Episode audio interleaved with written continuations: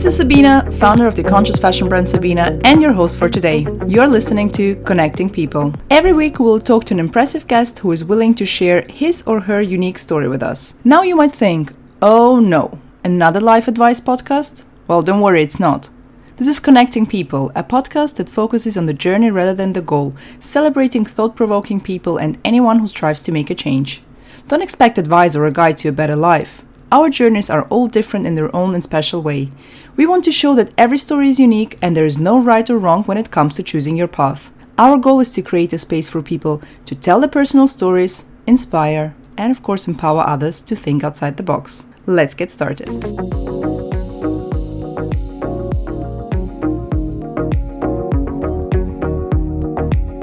Today's guest is Ira Ife Alabi. Born in Lagos, Nigeria, and raised in Ireland, Ira's life has been an interesting journey which has led her to a career in communications. From working at Wimbledon Tennis Championships as a headwater girl to debating in the House of Lords on voting in the digital age, Ira took every possible opportunity to learn and develop a set of skills for her future career.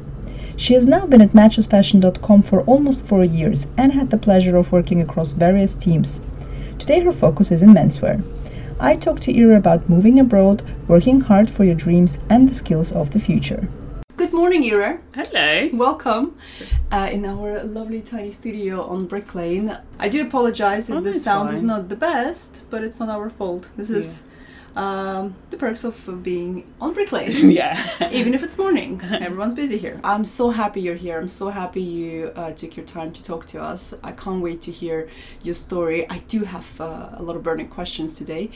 But before we start, can you just tell our listeners just what you do today for a living, what your job is? So, thank you, first of all, thank you for having me. I work at matchesfashion.com. I've actually been there for coming to four years now.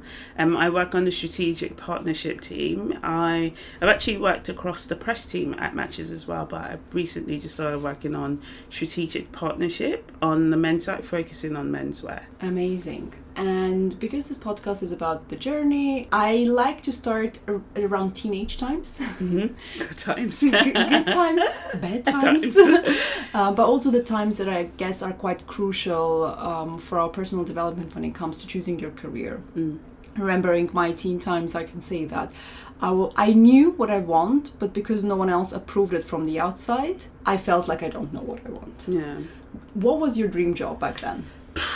Where to start. I wanted to work in politics. I wanted mm-hmm. to have. Oh, it was actually really funny. I remember being in school and I said, if I work in politics, I'm going to make sure that there's a department of fashion. Like it was one of my things that had to happen. I. What did I? I also wanted to work a, work as a psychologist as well, mm-hmm. and then I also wanted to be a sports star. To be honest with you, I'm the type of person where I I put my foot into so many things. I I would like to say I'm a jack of all trades, master in all, because mm-hmm. I take inspiration from everything, and I feel like you're not limited to one career specifically. Because I found that my experience within sports has helped me in fashion, my experience within politics has helped me in fashion. So. I think for me, one of the things that made me realize that the fact that I wanted to do so many things was communication. Mm-hmm. So that's why I felt that no matter what I decided to go into, communication had to be a key part of it because that was one of my major strengths. I was never a book smart person. Like that, I ran away from books, but I was mm-hmm. it was always something that was really important to me. I think my parents sacrificed a lot coming from Nigeria, and I think especially when you have come from that African background, education is a very key thing in mm-hmm. your life. So yeah, education was definitely definitely a big part of it, but at the same time, for me, I felt that I was much more better as with people.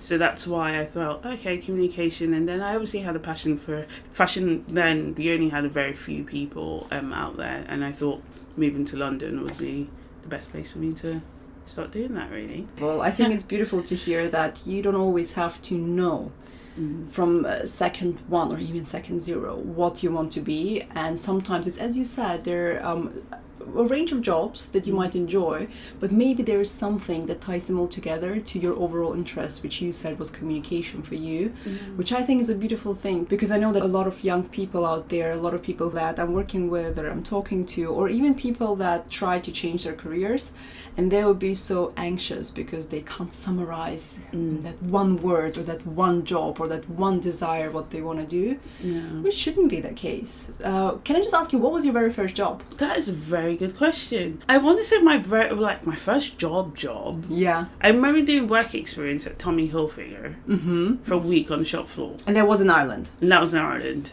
And then um, I then I remember like my first job when I moved to the UK was working on the shop floor at River Island. I think that's the difference in terms of trying to find what you love doing Yeah. and what's a job.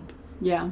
like for me, especially with the position I'm in right now and the opportunities that I've had, I always want to give hundred percent to it, and I Of never course. want to see it as a job. As in, like, I know it sounds weird, but never in this case of okay, I'm coming to this again nine o'clock in the morning, finishing at this, and then for me it was I was like, oh, I love doing this. Mhm. So I never really had that mentality.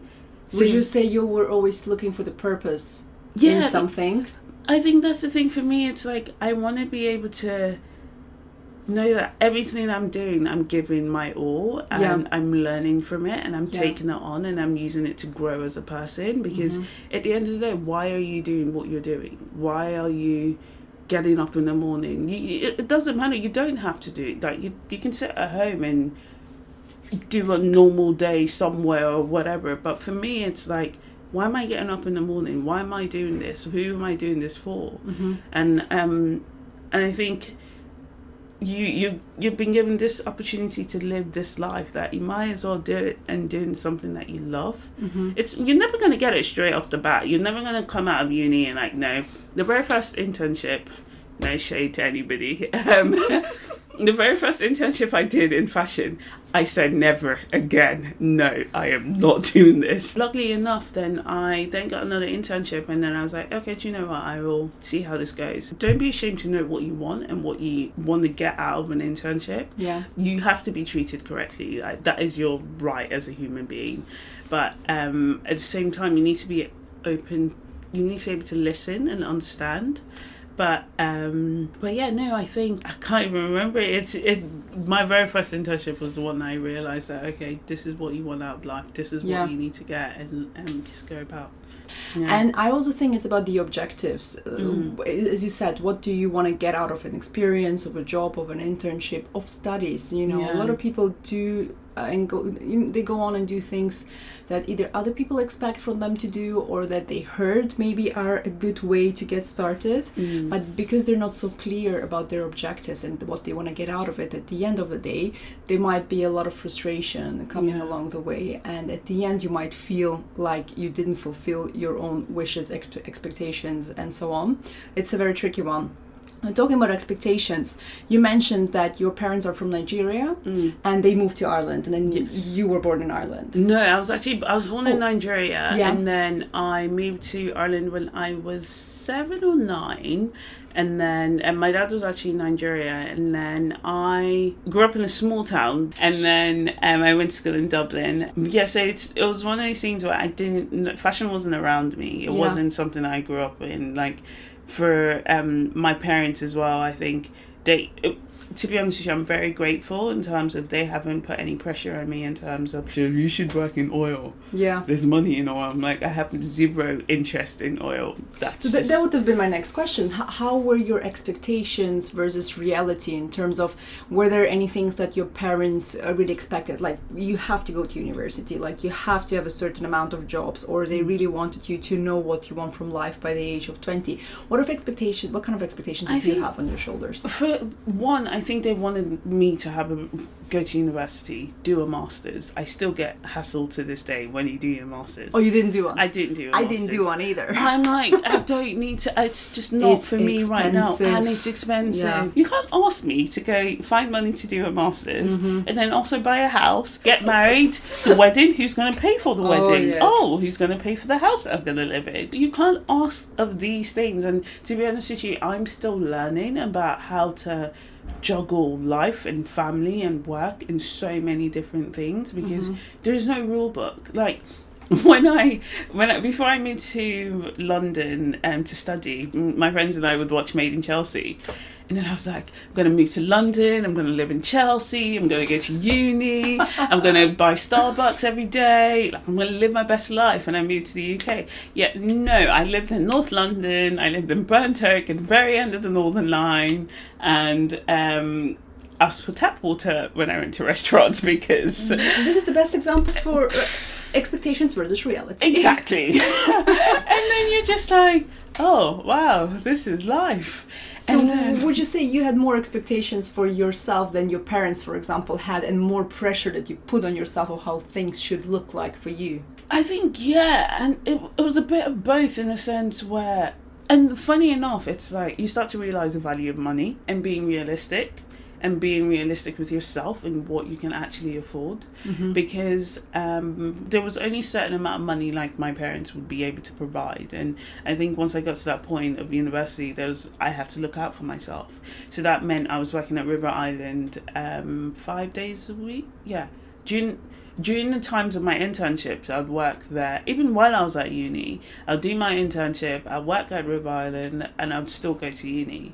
So there was, but I was hungry, and I think that's the thing. I one of the things I'd always advise um, is just give it your all, because people will see that whether it happens now or it happens five years down the line. Hard work always pays off. And that's one of the things that's helped me to get to where I am now. It's just giving it everything that I've got and hoping and just being able to speak up at so and it's something that I've learned like I've been described as an extroverted introvert Oh, you're an extrovert, you don't have problems, you can just walk up to people and talk to them. No, no it's not easy. exactly It's a struggle yeah every time. it is a massive struggle but it's just learning to adapt and learning to And London forces you to be that way as well. Mhm. That's what I thought about because I, I was definitely way more introverted back in Vienna because no one expected me to be that extroverted, open person that speaks constantly. yeah. But I had to in order to be heard, in order to push for my ideas. So I can relate to what you're saying.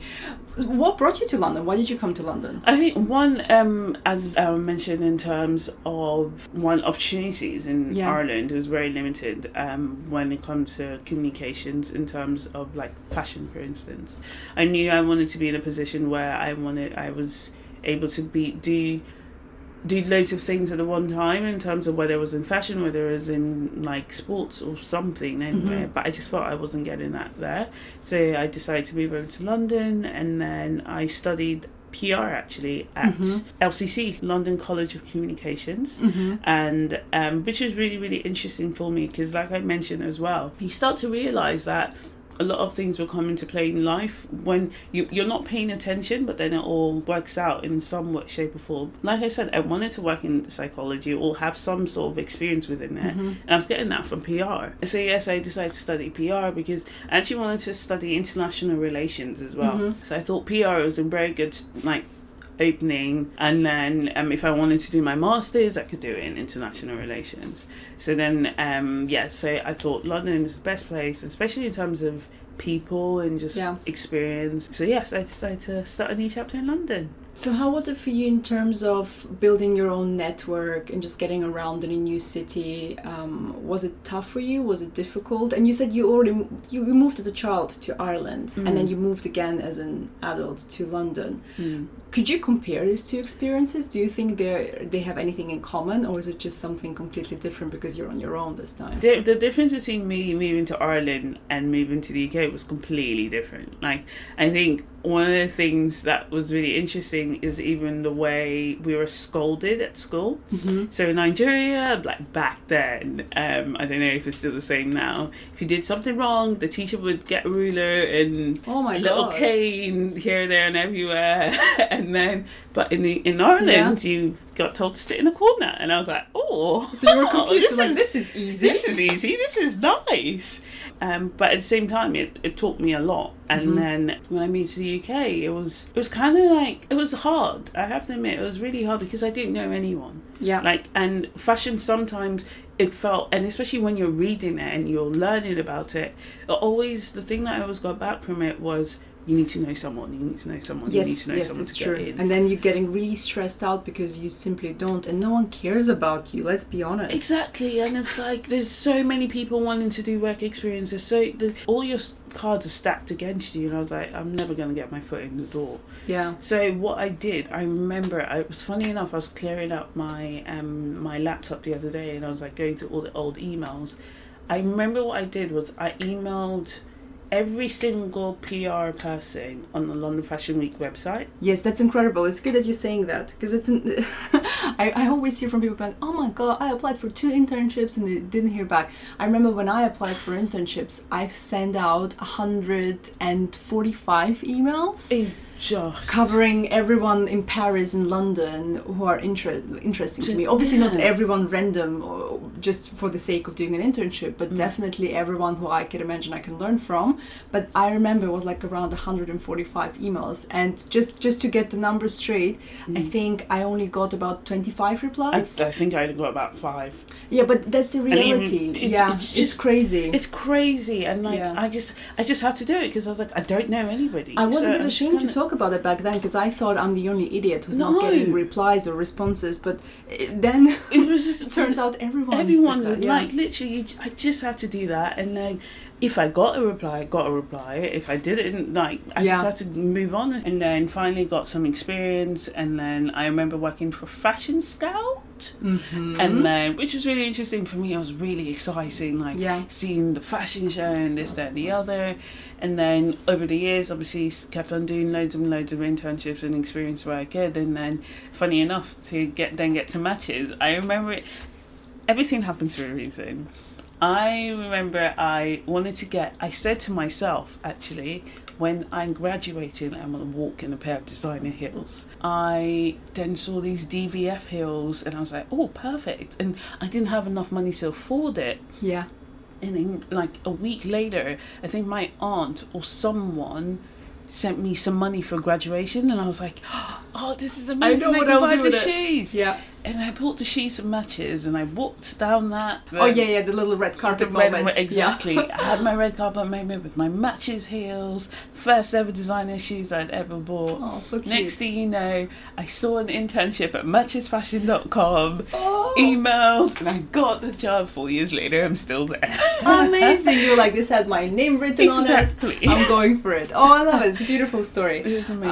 Um, let's just go back to the internship when you send out uh, for, for the PR agencies when you send Mm. out these emails and then you said probably about five people replied. yeah, Did you get an internship? I got one. So this was. Fashion Scout that Yeah. you got, yes. And what you did Yeah. was uh, during Fashion Week, helping out backstage. Yeah, backstage and then helping with like laying out the chairs and like guest list and things Yeah. like that. Basic things like as you learn But, but, well, basic, but these are very important things as well. Definitely. You know, a show can't happen. Exactly, does and I that. think that's the Yeah. thing you never realize. You you don't actually realize when you're actually in it. Yeah, This is what goes on, because you see the glamour, you see the front page, you see all of this. You don't see behind the the scenes. behind the scenes, and I think that's one of the things, the reasons why I wanted to do PR. And Yeah. then I think for me, PR was a massive, really, really important in terms of how it shaped how I see Mhm. things and how my work ethic as well. Because PR is constant; you just don't stop. Mhm. But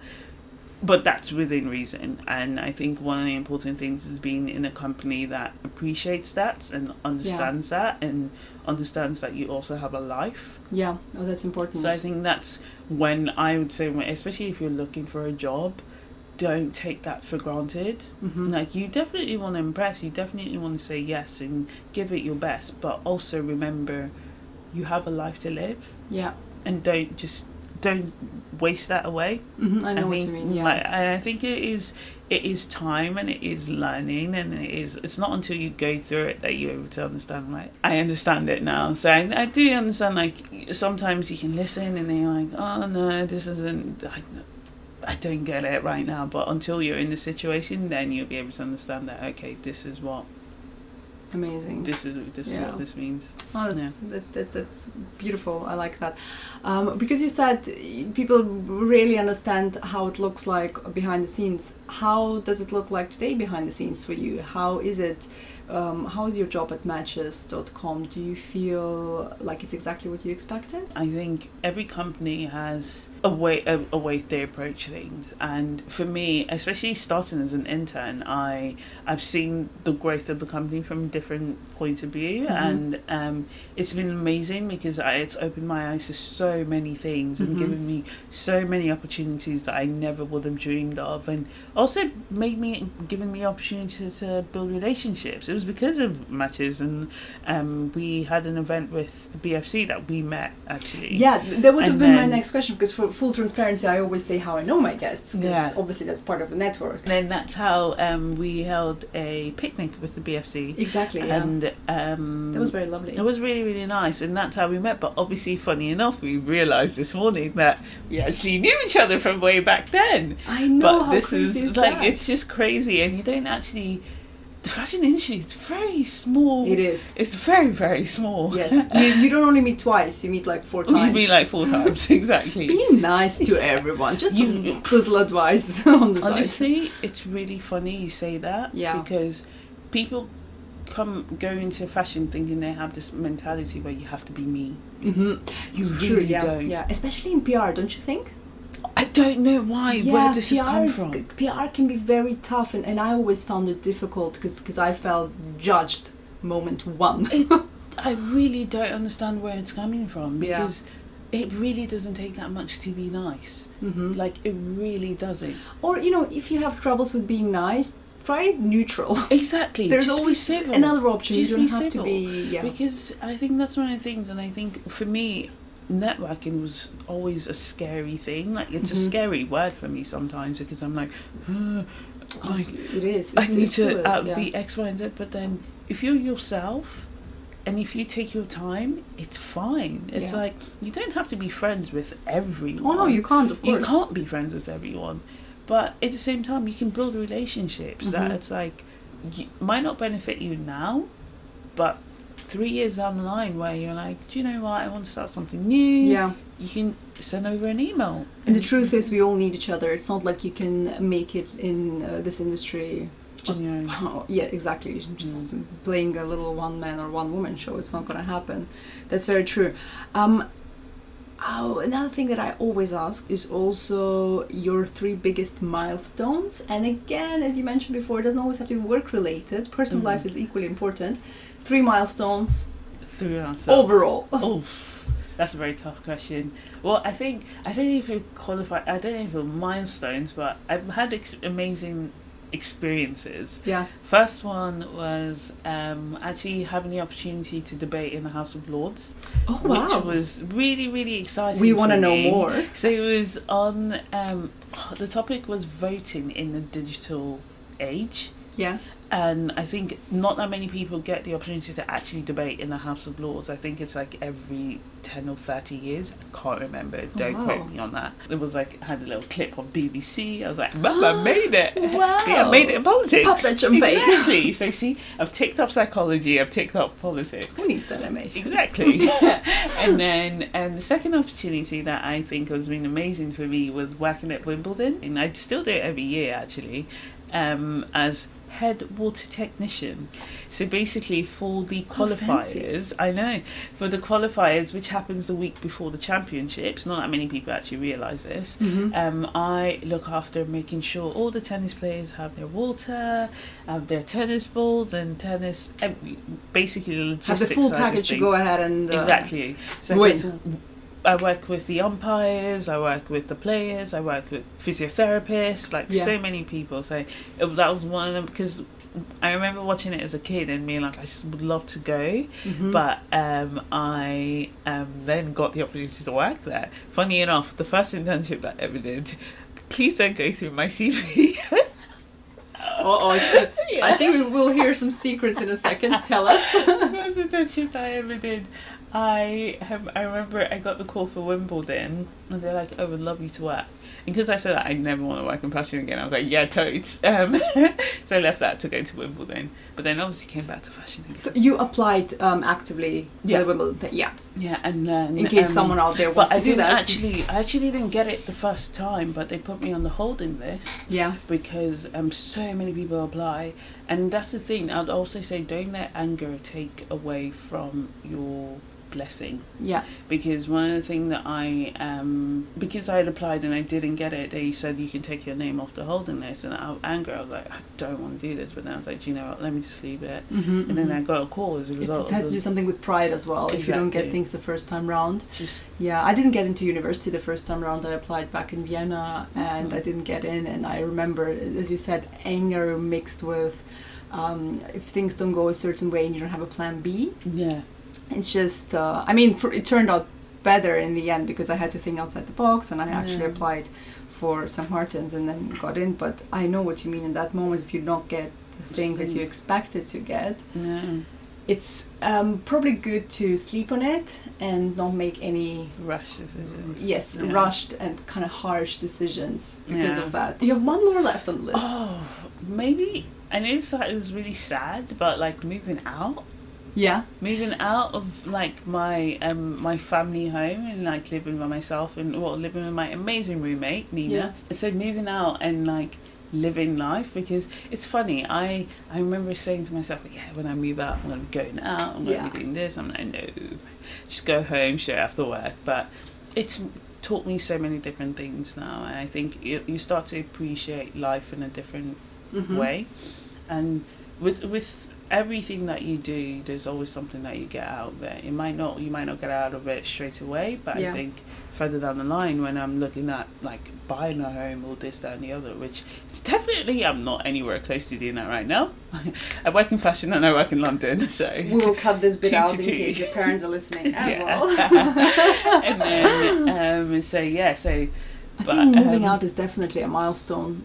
Yeah If, even if it's not top three for some some of the people out there, moving out is a big, big thing, and Mm. you don't realize uh, how many tasks every day, boring tasks, are involved. Exactly, because it teaches you a routine, and I think Yeah. that's one of the things that's helped me actually b- develop within myself and then work is a routine. yeah, Because then you're like, you're thinking about, okay, I get home, I need to make dinner because I Yeah. can't afford to keep on eating up and this, that, and the other, and that routine helps you get more organized. And I think one of the things, especially working in comms and working in PR, you need to be organized. Mhm. I think that's one of the things that's actually been really, really beneficial to me and different in many different ways to myself. Even my own sanity. I think when Mhm. you're at home, there's certain things that you do and for like self care and me time. exactly, and you kind of like, oh, okay, finally, I can think on my own. I can think on my feet and not have. It's nice having your parents or whoever you're living with like around, surrounded by you, but being able to live by yourself teaches you so many things that you Mhm. didn't know about your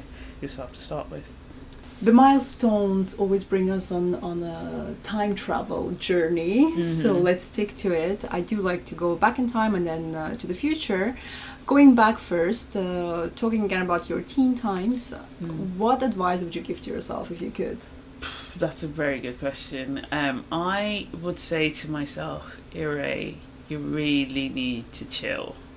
And you're not the first one to give that advice to Like, your younger self. you really, really need to chill and take it all in because tomorrow's never guaranteed. Mm-hmm. And I think one of the amazing things is just have fun.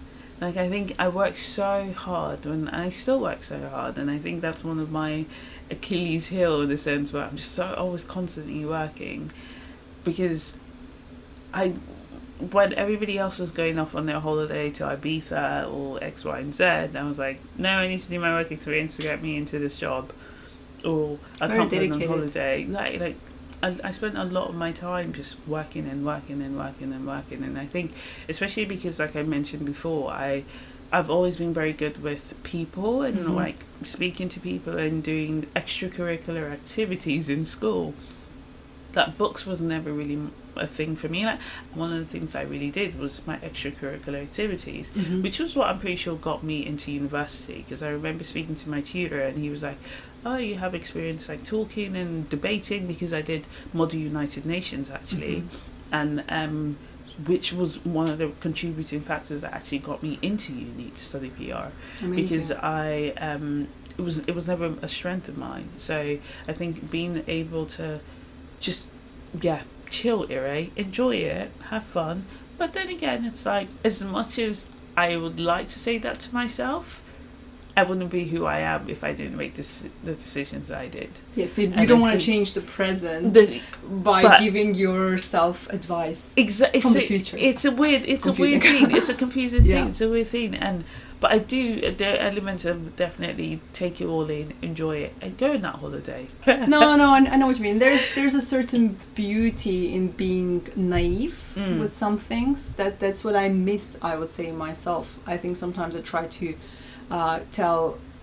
Kind of, kind of tell myself some advice as if my younger self comes to me to the present now and being like, oh my god, you could have never imagined to have that, and now you have it. Can you not just enjoy it? exactly. and also chill maybe you know Yeah. i think it goes both ways and there is something to it just not knowing what happens next and just kind of pushing as you said going for Mm. every opportunity trying to be out there trying to Mm. do things and freak out sometimes for no reason yeah, it's, a, it's the best way to live, and it's the best Yeah. way to just breathe and just- learn Yeah. yeah Like, there's nobody else standing in the way. Yes, there are obstacles, but ultimately, you're your own worst enemy in the sense of if you don't put yourself out there, you're never gonna get anything out of it. If you don't apply for that job, that You'll- job is not coming to you. out, exactly. that, it's Yeah. not coming to you. So just go out there and just. you need to create your own opportunities Mm. that, that's how it is amazing how about we go to the future now Oh, the future. um, the future that i'm excited about but also scared Yeah. Uh, yeah Oh. Um, so what do you think is the skill of the future? I know it's cheesy and I know it's very repetitive with me, but communication. Mm-hmm. that is one of the most important skills that you could ever have. Because if you think about it, if you have an amazing idea, you're not going to be. What do you need in order for you to get that idea out there? You need to communicate that idea, Mm-hmm. whether it is through a business proposal or through. I don't know whatever the tech is going to be in the future or those type of things. Mm-hmm. So I think communication is a very, very important skill.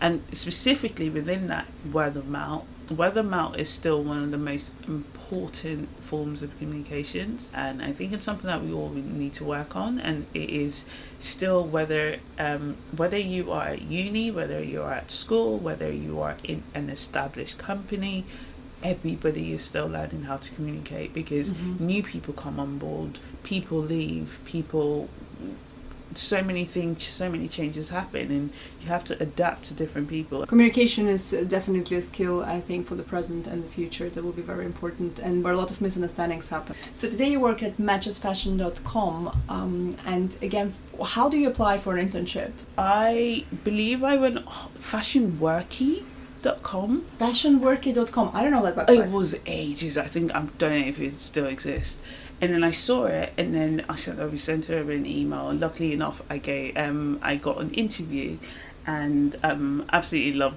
um my manager. Still love my manager. Still besties with their friend. And she um so I started working as an intern, and because like I said, I was working at River Island at the time, and then it was getting to sales.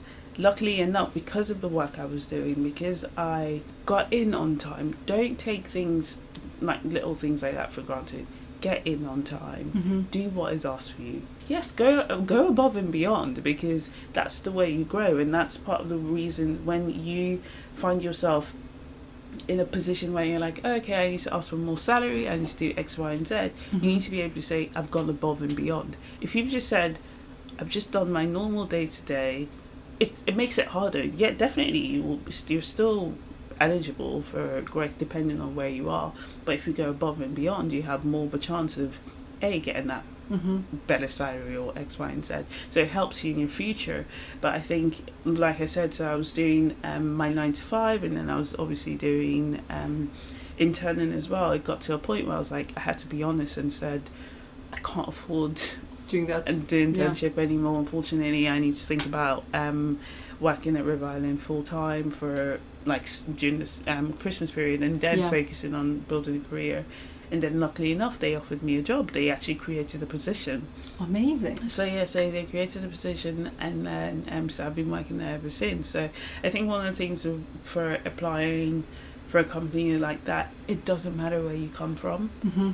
It doesn't matter who you are. Like Doesn't matter if you studied or not. it doesn't matter if It you studied or not. okay. It literally, I think, once you can show who you are and what you can, once you can show that you've tried everything, Mm-hmm.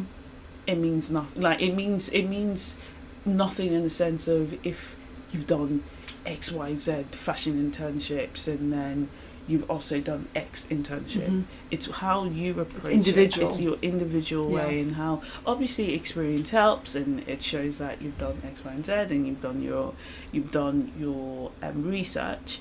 But it's just being true yourself, but true to yourself in knowing what you can achieve and being honest in how you present yourself. And because it goes without saying that I come into an interview and I have everything written out there clearly, and I do the job, and then I go into the job, and then I'm like, I don't know what's going on. Yeah. There's also a three month probation, so it's also understanding that you need to be able to be honest. Mm-hmm. It's funny, you know that saying, um, "Fake it till you make it." Yeah. I don't really believe in that Interesting. Us why. because it's so because why like Mhm. why do you need to fake it you can adapt to situations you can listen Mhm. and see how you can change situations there's no point in changing who you are Mhm. to suit somebody else because you want to like them for who you are Yeah, you not want to be anybody authentic. else like, there's definitely a bit of leeway and there's definitely understand this is why I say you need to understand your environment you need to adapt to your environment so that's where you can quotation fake it till you make it in that sense of things if you want to go for a company like that it's just about showing what you're capable of doing showing what your experiences are whether you've studied whether you've not studied it doesn't matter it's what you can bring to the table and Amazing. your positive spirit. I think that's one of the things that we all need in every single company is someone with a positive spirit and, and a can-do attitude and Yeah. like, willing to just do the job and, and share the vision. exactly and just Yeah. grow. Because at the end of the day, teamwork is one of the most important things. Is knowing how I think for me, if I'm looking to employ someone, if I'm looking for an intern, is um, one how you can show your teamwork, how you can you're positive and what you can bring to the team. Because Mhm. as well as being able to do the job, you need to be able to work well within the team. Mhm. So and it's Be just a team player. Exactly, be Yeah. a team player and how you can communicate, obviously, and Mhm. then uh, just yeah, what you're willing to do and how how much you're willing to do. Just showing that you're willing and showing that you care. I think it's really refreshing to hear that you don't necessarily uh, need uh, education or higher education, especially. You can just go for it and apply for that job. I Mm. think it's great. It's great to hear that there are companies out there yeah. um, that give you opportunity. You you never know unless you ask. If you until Mhm. you send that email, you never know if that opportunity arises. But yeah. yeah, Great. Well, thank you so much. it's not a problem. Thank you for having me. Well, thank you for all the insights. Thank you for uh, the honesty and uh, what an exciting journey so far. I can't wait to Thank you. to see what's next. I'm, I'm, I'm still searching too, and like it's been fun, but I know it's exciting. You're It's on it. exciting, isn't it? Thank you so much, Ira. Thank you very much for listening to this episode of Connecting People. We hope you enjoyed it. If you would like to find out more about our guests, simply check out the show notes or visit our website sabinna.com. That's S A B I N N A.com. This is a weekly podcast and a new episode is released every Sunday, so make sure you join us again.